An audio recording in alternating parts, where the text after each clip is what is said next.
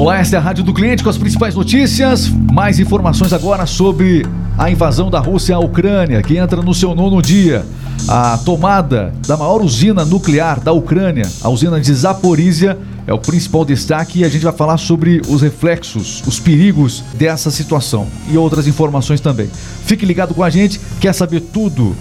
Acompanhe radiodocliente.com.br. Aqui, diariamente, as principais informações são episódios diários do nosso podcast. Então, se você procura um podcast diferente, achou, viu? Achou com certeza. Radiodocliente.com.br é a Rádio do Cliente, ela desenvolve rádios personalizadas para todo o Brasil, para empresas. Se você quer ter uma rádio personalizada na sua empresa, já sabe. Acesse e conheça. Rádio do cliente.com.br Tem informação chegando no ar. Conexão News,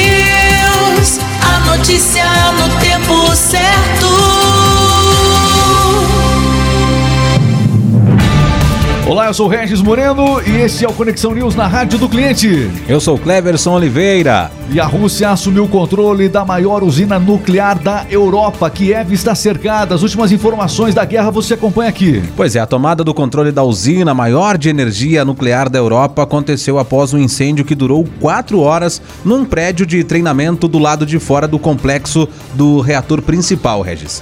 Muito bem, olha, as informações dão conta de que é a maior usina nuclear da Europa. E isso realmente está fazendo com que os níveis de radioatividade sejam uma preocupação.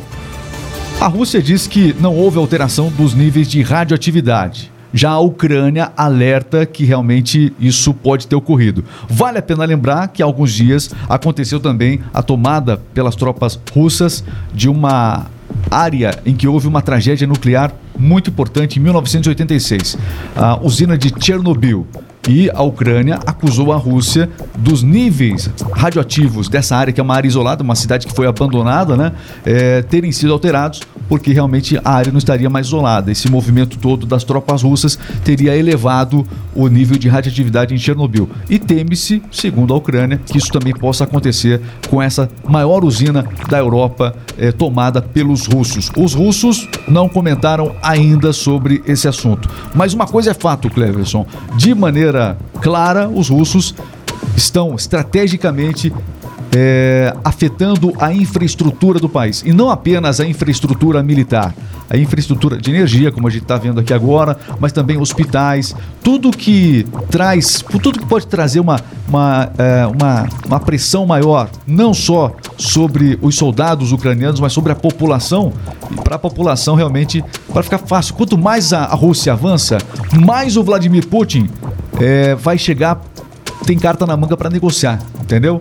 Então é o seguinte: de que lado da mesa está o Vladimir Putin? Ele está do lado de quem está vendendo a coisa. Antes não. Antes se podia conversar de igual com o Vladimir Putin. À medida que as tropas russas tomam conta da Ucrânia, o poder de barganha do Vladimir Putin aumenta, aumenta e aumenta. Quero também já lembrar aqui que alguns acordos, algum, uma tratativa de, de cessar fogo está tentando ser construída até agora sem sucesso. E mesmo durante essas tratativas, invasões, bombardeios continuam acontecendo. A proposta do presidente Zelensky pegou uma, uma bomba, literalmente, o Zelensky, é. né? O próprio, o próprio presidente Jair Bolsonaro e Boris Johnson estão tentando fazer um acordo, né, para conversar com o Vladimir Putin, para que possa haver esse cessar-fogo, né, que está acontecendo na Ucrânia também. Os dois, o, tanto Bolsonaro quanto Boris Johnson. Pois é, mas essa história aí do Bolsonaro parece mais uma notícia construída em ano eleitoral, né? Porque é, quando ele é. viajou para lá, primeiro, a notícia foi de que ele tinha iria evitar a guerra. Não evitou. Não. Aí a notícia depois começou, teve a invasão da Ucrânia. A culpa foi do Bolsonaro também. e agora temos. Enfim, tudo que a gente lê na internet, eu sempre falo, tudo que você vê, tudo que você assiste, a gente procura fazer aqui um jornalismo de maneira mais crítica, né? Mas você precisa questionar todas as informações que chegam até você. A gente procura ao máximo fazer isso, porque você não deve ler a notícia como você quer. Por exemplo, como ela é, né? Como ela como ela está sendo apresentada para você. Na Rússia, você acha que as notícias dentro lá da Rússia são as notícias que nós ouvimos aqui? De jeito não. nenhum. As notícias lá são outras, Totalmente né? diferente. que o governo está praticando a defesa do país, enfim. é, e aí nós temos países que são aliados da Rússia que também seguem com esse, com esse tom de informação. Lembrando que a Rússia domina a imprensa também é, por lá. Pode ver que o Vladimir Putin dificilmente dá uma entrevista coletiva. É algo muito calculado, algo muito planejado. Não tem essa. E aliás, falando em entrevista coletiva, ontem. É, nessa quinta-feira, né? Deixar Isso. claro que nessa quinta-feira o Zelensky deu uma entrevista coletiva para a CNN, não é isso? Isso, e a principal pauta do presidente Zelensky foi que o mundo chegou tarde para a guerra. Cobrando, né? É A postura do O mundo. aí. Cleverson trouxe agora, todos estão, no nosso linguajar, todos estão dando pitaco na guerra, certo? Só que agora eles chegaram tarde. Eles deviam ter se imposto antes o restante do mundo, segundo o pensamento do presidente Zelensky. Muito bem. O Zelensky visivelmente, é, é visivelmente, visivelmente aí afetado pela, pela guerra, né? Você vê que a expressão dele é outra, né? Isso. Ele era humorista, né? Ele era humorista, uma figura conhecida, acabou pegando aí a presidência do país e se fala muito da transformação da personalidade do Zelensky. Hoje ele é uma das personalidades que tem a maior atenção da mídia mundial. Ele tem- é claro que ele tem que dar entrevista coletiva, é claro que ele tem que realmente cobrar do mundo ter uma resposta, porque os holofotes estão sobre ele, a chance de algo acontecer e ele está postando tudo isso. Agora, houve um pedido do Zelensky para fazer parte da União Europeia. Ele fez esse pedido para fazer parte da OTAN. Sim. E aí, estrategicamente, os países poderosos, não, temos que analisar, é, uma- é um pedido importante, né? Mas na realidade isso não acontece. Isso é carta na manga pro Vladimir Putin, né? Que está vendendo a ideia por lá de que os aliados estão dando as costas para ele. Sequer aceitaram ele na OTAN, sequer aceitaram na União Europeia. Putin está usando essa informação, esse episódio contra o próprio Zelensky. Então nós estamos vendo uma guerra de. eh, Estamos vendo um bombardeio aí na televisão, a gente vê na internet aí cenas terríveis, mas existe, existem outras guerras. A guerra da informação. Essa é terrível. Cada presidente tentando vender o seu argumento, porque não existe guerra sem apoio popular. Né? Na Rússia você vê lá os protestos contra o presidente, mas tem muita gente que está a favor do Putin em relação à guerra. Isso a imprensa não mostra aqui. E do outro lado, nós temos aí uma a, a grande comunidade internacional, na ONU também, a Rússia tem ficado isolada economicamente, até agora tem se tem procurado nem comentar essas sanções que foram aplicadas à Rússia. Vamos ver o que vai acontecer, se de fato essas sanções vão fazer diferença ou não. Começa um estrangulamento da máquina de guerra russa, é, pelo menos essa notícia que vendem pra gente aqui. Que essas sanções estão dando um jeito, vão afogar a Rússia, mas não parece que ela está muito incomodada com isso até agora. Deve ter sentido? Sente, sabe quando você dá, ah, bateu o pé na, na quina da mesa? O presidente- pois é, mas se segue andando.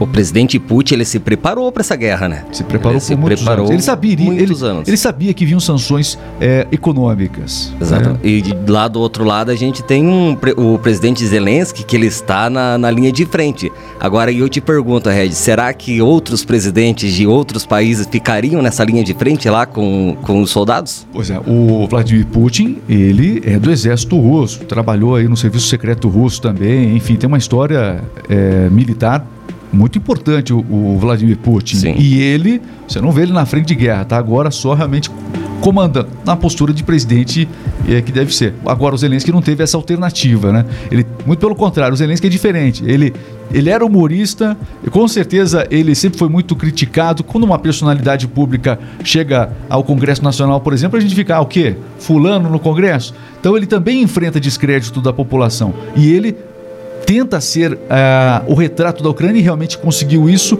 pelo menos para a comunidade, para o resto do mundo que está acompanhando as notícias aí. Mas qual é a visão que a Ucrânia está tendo propriamente do Zelensky? Será que a população ainda está vendo um líder que está defendendo o país e se sente encorajada a, a lutar? Ou está vendo realmente. A, a população da Ucrânia começa tá, tá em ruína a população, né? A Sim. população tá fugindo e quem permanece quer a paz. E aí pode culpar o Zelensky pela falta, de repente, da oportunidade de se tentar construir. O Zelensky falou ontem na reunião que ele está aberto, ele quer discutir pessoalmente com Vladimir Putin. Exatamente. Ele quer conversar com Vladimir Putin. Lá na Coreia, Cleverson, Coreia do Norte e Coreia do Sul. Lá foi feito um tratado de paz lá, né? Um, assim, um cessar-fogo. Lá não acabou a guerra. É, exatamente. Na, na Ucrânia e na Rússia, no segundo dia do encontro que eles tiveram ontem, né? é, eles concordaram em criar os corredores humanitários, né? Mas não acertaram nada, não houve É. acordo sobre ah, o cessar-fogo ainda. Você estava falando só, só para completar. Existem situações em que dois países, dois líderes conversam, é isso que a gente está falando agora, dois, dois líderes conversam e um cessar-fogo acontece. Esse cessar-fogo não é durante alguns dias, ele pode durar anos. Por isso que eu citei o exemplo da Coreia do Norte e Coreia do Sul. Lá é um cessar-fogo. O Tratado de Paz lá na Coreia do Sul nunca foi assinado, Coreia do Norte lá no limite, lá, tanto que a situação é tensa. Mas não está tendo a guerra propriamente dita. Acontece de outras maneiras a disputa entre eles. Sim. E falando em sanções comerciais, os Estados Unidos agora anunciaram, Cleberson, uma sanção que vai fazer o- Vladimir Putin ficar indignado. Uma sanção muito poderosa. Meu faz nem Deus. costa. É, não faz nem costa. né? As bebidas russas estão proibidas de serem comercializadas nos Estados Unidos. Só nos Ainda a bem que vodka russa famosa, é, portanto, agora não pode ser comercializada nos Estados Unidos. Somente cervejas ucranianas, essas estão sim autorizadas no país. Que bom. Que sanção, ó! Uma sanção sensacional. É a primeira sanção que afeta o próprio país. Sensacional. É sensacional, ótimo. Muito bom. Acho que não afetou a Rússia, afetou os Estados Unidos lá. É, só certeza. Ô, Cleverson, é, vamos falar agora um pouquinho sobre é, a questão das, Olim- das Olimpíadas, não é isso? Exatamente. Exatamente. Vamos falar sobre esporte agora. Tá chegando o nosso jogo rápido. Vamos lá! Está entrando no ar. Jogo rápido. Esporte é vida, e se é notícia você ouve aqui. Jogo rápido, o esporte Pois é, e mesmo após o fim das Olimpíadas de Inverno deste ano, ainda há muita ação para acontecer no mundo do esporte, Regis. Isso porque na manhã de hoje, sexta-feira, aconteceu a cerimônia de abertura dos Jogos Paralímpicos de Inverno de Pequim 2022. Inicia nesse dia 20 de março. Vai ser o GP do Bahrein, GP do Bahrein, e tem uma nova pista, né? uma, nova, uma nova etapa para ser acrescentada no lugar da etapa da Rússia. Que provavelmente deve ser a da Turquia. Provavelmente não está confirmado ainda, mas a Turquia, Grande Prêmio da Turquia, deve substituir o da Rússia na temporada desse ano de Fórmula 1. Lembrando, mais uma vez, reforçando, dia 20 de março tem GP do Bahrein início de uma prova repleta de alterações no regulamento. Fórmula 1 está começando, todo mundo no clima já da velocidade na Fórmula 1. Calendário esportivo deste fim de semana, Cleverson. Fim de semana vai ser movimentadíssimo pelo Campeonato Paulista. Amanhã, sabadão, tem São Paulo e Corinthians. Também o Santos encara a Ferroviária. Pelo Campeonato Carioca, tem Fluminense e Resende. Já no domingo, o esporte movimenta ainda mais. Pelo Campeonato Paulista também tem Palmeiras e Guarani e Bragantino e Botafogo. Pelo Campeonato Carioca, o, o Flamengo joga contra o Vasco. Muito bem, jogo rápido. O esporte em um minuto.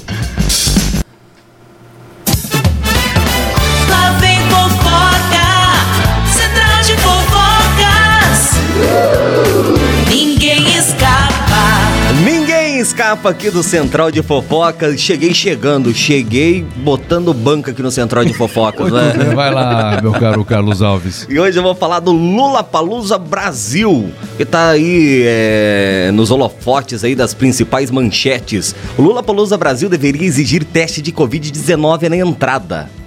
Pois é, no momento em que o país está discutindo justamente a flexibilização do uso da máscara, né? Nós temos essa notícia acontecendo e do outro lado, o Lula Palusa sendo cobrado para que realmente faça o autoteste na entrada, é isso? O autoteste vai começar em vai continuar em vários eventos, né? Sim, esportivos. sim, É sim. lei, inclusive. É verdade. É, Em, falta, algum- me- em alguns estados. falta menos de um mês para o retorno do Lula Palusa, do Lula Palusa, desculpa, ao autódromo de Interlagos, certo? E já foram vendidos mais de 100 mil ingressos. No primeiro dia. Você imagina? É festa. É. festa na floresta. Agito e loucurada. Então, mas eu acho que, a sua opinião, eu acho que deveria sim ter o teste para entrada do no Lula Palusa. É, na verdade, o, o, o Dória ele não vai, não vai perder ponto nisso, né? O Dória ele tem uma visão é, oposta ao Bolsonaro em relação à pandemia. Ele já, já anunciou que no GP de Fórmula 1 as pessoas vão ter que apresentar realmente o comprovante de vacinação. Eu não acredito que o autoteste vai ser exigido no Lula Palusa. Isso é uma discussão ainda, Sim. mas pelo menos o, a apresentação do comprovante de vacinação, isso é certeza que vai ocorrer. Vamos aguardar. E aí, será que teremos o autoteste apenas? Isso. E Ou o, será que teremos a, a comprovação simples e fácil, como acontece nos aeroportos? e o Lula Palusa vai acontecer de 25 a 27 de março. Muito bem. Os Tá aí. dois primeiros dias já estão com os ingressos esgotados, né? Totalmente esgotados, 100 mil ingressos. Meu, é gente, né? Eu ainda prefiro Rock in Rio. Rock in Eu Rio. ainda sou mais Rock in Rio. Rock in Rio. Mas é um grande evento, cresceu demais. Claro. Sim. Em São Paulo, outro é no Rio de Janeiro. É disputa, é, disputa de São Paulo-Rio aí. quem que é melhor, né? É, exatamente, é por aí. Os dois eventos são muito bacanas. Muito né? bem, muito Eu já bem. fui nos dois. Que você tem que Sim. né? Rock in Rio e Lula É, Palusa. é da balada ele, é da balada. Muito bem, estamos encerrando aqui. Portanto, meus amigos, o nosso giro de notícias. Muito obrigado a você. Você que nos, acompanha até agora. Gostou? Então acessa radiodocliente.com.br. Inscreva-se aqui no nosso canal do YouTube. Não é fácil desenvolver esse conteúdo diariamente para você, mas a gente faz com tanto carinho. Então, é muito legal quando a gente vê uma notificação chegando lá. Caramba, quem é essa pessoa que... Not... Olha só quem se inscreveu aqui no canal. A gente vai, e se a pessoa tiver um canal, a gente vai lá, se inscreve de novo. Aqui é assim que funciona, Cleber. A gente valoriza aqui quem se inscreve no canal. Você não é mais um. Você não é mais um inscrito. Você é o inscrito especial do dia. E só gente bonita, né? Isso aí. Nossa. Pessoal, olha, a gente tá encerrando. Um abraço pra todo mundo. Valeu. Até a próxima. Tchau, tchau.